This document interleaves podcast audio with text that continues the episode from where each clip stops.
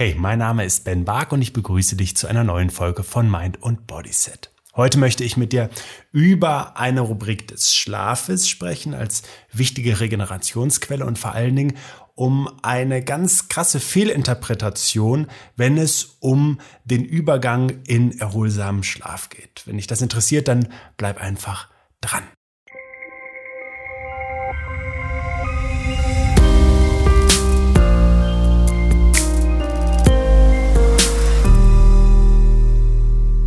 In persönlichen Gesprächen wird immer wieder an mich herangetragen, dass Menschen in der Lage sind, sehr, sehr gut zu regenerieren, weil sie es schaffen, blitzschnell abzuschalten. Das ist im Übrigen eine gute Fähigkeit, gar keine Frage, denn ähm, wir haben im Alltag vielfältige Ablenkungen, wir haben oft nur kleine Zeitfenster, Slots, die wir nutzen können, um unsere Akkus aufzutanken. Und ich bin ein größer Befürworter dieser kurzen Pausen, wie du aus meiner 3x3-Formel weißt, wo dann auch schon drei Minuten zwischendurch ausreichen können, um sich entweder körperlich zu aktivieren oder, und das soll ja jetzt gerade auch mal im Fokus stehen, äh, ganz bewusst zu entspannen. Theoretisch reichen sogar wenige Atemzüge, die immer wieder im Alltag bewusst durchgeführt werden, um unser parasympathisches System im vegetativen Nervensystem so zu beeinflussen, dass wesentliche Erholungsprozesse überhaupt stattfinden können. Denn du musst dir vorstellen, dass ähm, unser Körper den Sympathikus als Gaspedal hat, den Parasympathikus als Bremse. Und davon kann immer nur einer entsprechend aktiv sein. Wenn du also voll auf dem Gas stehst, dann kann die Bremse nicht funktionieren. Das kannst du dir auch so ein bisschen vorstellen, wie wenn du im Auto sitzt. Es macht selten Sinn, voll auf dem Gas zu stehen und gleichzeitig die Bremse zu betätigen. In der Regel nimmst du erstmal den Fuß vom Gas und trittst dann auf die Bremse. Nochmal, in unserem Organismus ist es so, dass die beiden konkurrieren. Und wenn du Gas gibst, dann funktioniert einfach der Parasympathikus parallel nicht. Und das ist das Schöne, wenn du es schaffst, deinen Vagusnerv, also den Parasympathikus zu stimulieren, dann nimmt er automatisch auch den äh, Sturm, will ich jetzt mal sagen, aus deinen Segeln.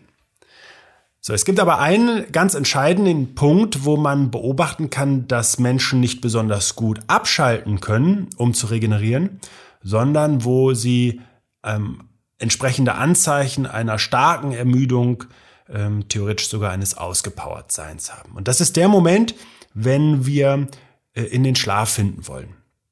Ein guter, erholsamer Schlaf verläuft in verschiedenen Phasen. Wir haben Phasen des Leichtschlafs und wir haben Phasen des Tiefschlafs und wir haben sogenannte REM-Schlafphasen, die als sehr traumintensive Phasen auch wahrgenommen werden. Im Übrigen sind alle Bausteine für einen erholsamen Schlaf Wichtig, ganz entscheidend für das Immunsystem, für die Verjüngung des Körpers und für die Wissensverdichtung, als Beispiel mal nur, ist aber die Tiefschlafphase, in der eben der Organismus sich noch ganz anders regenerieren kann. Wenn wir beobachten, dass wir schlecht in den Schlafen, also dass wir uns vielfach hin und her wälzen, dass unser Schlaf unterbrochen ist äh, in der Nacht, dass wir zwischendurch wach liegen, dann ist das ein Zeichen dafür, dass wir uns mit unserem Schlaf anders beschäftigen dürfen, dass es also offensichtlich Dinge gibt, die psychischer oder physischer, aber auch umgebungsmäßige Faktoren spielen da eine Rolle sein können und die wir entsprechend verändern dürfen. Im Zweifel sogar indem wir professionelle Hilfe in einem Schlaflabor suchen. Wenn wir allerdings sehr schnell einschlafen, also uns hinlegen und im nächsten Moment schon schlafen, ist das auch kein gutes Zeichen. Denn das das ist der große Irrtum, der oft in den Köpfen der Menschen besteht, ist auch ein Zeichen dafür, dass unser Organismus einfach sehr stark ermüdet ist und die erste Gelegenheit des Abschaltens nutzt. Vielleicht hast du das bei dir persönlich mal beobachtet, wenn du wirklich einen anstrengenden Tag hattest, äh, vielleicht auch gerade mal richtig körperlich anpacken musstest, was du sonst nicht gewohnt bist, sei es ein Umzug, sei es äh, eine große Gartenaktion oder sowas, ähm, wo du dann eben der Körper die erste Chance des Abbiegens auf das Erholungsgleis nutzt, um dann zur Ruhe zu finden. Tritt es aber regelmäßig auf, dann dürfen wir uns natürlich damit beschäftigen, unserer Erholung im Alltag einen größeren Stellenwert zu verschaffen. Denn guter und erholsamer Schlaf findet seinen Ursprung, findet seinen Dünger, sein Triebmittel stets im Verhalten des Alltags. Und da möchte ich dir ein paar Tipps geben, nämlich das eine ist, wir sollten unbedingt tagsüber ausreichend Lichtquellen haben. Also ich meine damit gerade das Licht, was draußen stattfindet. Ähm, das haben wir natürlich im Winter oft eingeschränkter. Trotzdem ist es wichtig, ähm, weil das eben Licht über unsere Areale im Gehirn und über die Stellschrauben da ganz entscheidend Einfluss auf den Tag-Nacht-Rhythmus hat. Das zweite ist, dass wir uns ausreichend bewegen. Es ist von entscheidender Bedeutung, dass wir deutliche Tag-Nacht-Unterschiede haben, weil es dem Organismus auch dabei unterstützt, zur Ruhe zu kommen. Und dazu zählt eben, dass wir tagsüber ausreichend körperliche Aktivität brauchen.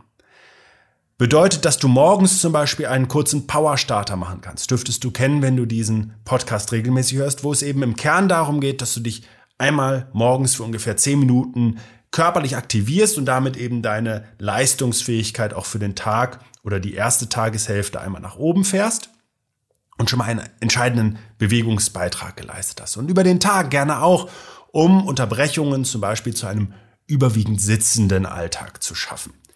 Du siehst also, dass du allein darüber einen deutlichen Unterschied zwischen Tag und Nacht schaffen kannst. Denn über den Tag hast du dann über die Aktivierung eben auch deinen Sympathikus zwischendurch angeregt und in der Nacht, wo du im liegst und schläfst, können diese Systeme sich dann entspannen und nach unten fahren.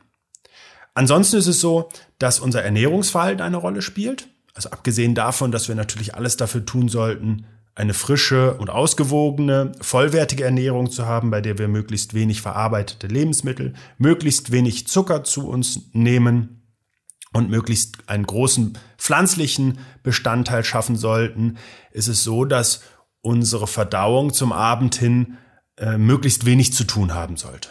Also ich sage immer ganz gerne, und so schreibe ich es auch in meinem Buch, äh, du kannst dich mal gesund erholen, dass einer zuverlässig um 19 Uhr Feierabend macht und das ist dein Verdauungstrakt, dem also noch drei Stunden vorm Schlafengehen ähm, ordentliche Verdauungsarbeit aufzuhalsen ist, so ungefähr so, wie du dich fühlen würdest, wenn du kurz vor Dienstschluss nochmal äh, oder möglicherweise sogar schon nach Dienstschluss nochmal eine ordentliche Aufgabe aufgebrummt bekommst, von der du dich auch nicht frei machen kannst. Also Verständnis darf dafür sein, dass es zum Abend hin leichtere Kost und dann irgendwann eben auch gar kein Essen mehr geben darf. Und dann sind noch so Dinge wie grundsätzlich ein Abschalten auch auf körperlicher und geistiger Ebene ganz wichtig. Es macht wenig Sinn, sich abends noch mit irgendwelchen stressigen oder belastenden Themen zu beschäftigen und in, in Streitereien zum Beispiel äh, zu verfallen. Stattdessen lieber etwas ruhigeres machen, auch für einen persönlich abseits der Bildschirme und dieser künstlichen Lichtquellen und auf diese Art und Weise eben auch nochmal die Entspannung und den Übergang zum Nachtschlaf zu verbessern. Denn, und das soll der Abschluss sein, Verständnis ist es so, dass wir eine sogenannte Schlaflatenz haben, also eine Latenz zwischen ähm, einem Übergang aus einer Leichtschlafphase in eine Tiefschlafphase. Das ist eben diese Latenz. Und ähm, wenn die sehr kurz ist, und das kann man stets auch für die längsten Schlafphasen dann mit bestimmen und messen, und die dauert zum Beispiel nur wenige Minuten, dann ist das ein Zeichen für eine sehr starke Ermüdung. Wenn wir hingegen sehen, dass das mal bis 15 Minuten, auch sogar 20 Minuten dauern kann, dann ist das relativ normal noch. Also 15 Minuten ist ein gutes Zeitfenster. Und wenn wir dann aber sehen, dass das auch wieder sehr lang wird, dann ist es das, was ich eingangs auch gesagt habe, der gegenteilige Effekt. Dann haben wir eben auch einen zu langen und zu trägen Übergang zwischen diesen doch so entscheidenden Schlafphasen. Die wichtigste Kernbotschaft des heutigen Podcasts ist, wenn du blitzschnell einschläfst, dann darfst du dich einmal damit beschäftigen, wie deine Erholung auch über den Tag schon unterstützt werden kann. Und dass der so wichtige und erholsame Nachtschlaf ganz, ganz entscheidend durch dein Verhalten im Alltag beeinflusst wird. Und wenn du dich damit näher beschäftigen möchtest, dann lege ich dir mein Buch Du kannst dich mal gesund erholen ans Herz. Da findest du viele ganz entscheidende Faktoren für eine gute Erholung, die auch ganz einfach dann im Alltag stattfinden können. Dabei wünsche ich dir viel Spaß und freue mich auf unsere nächste Begegnung hier.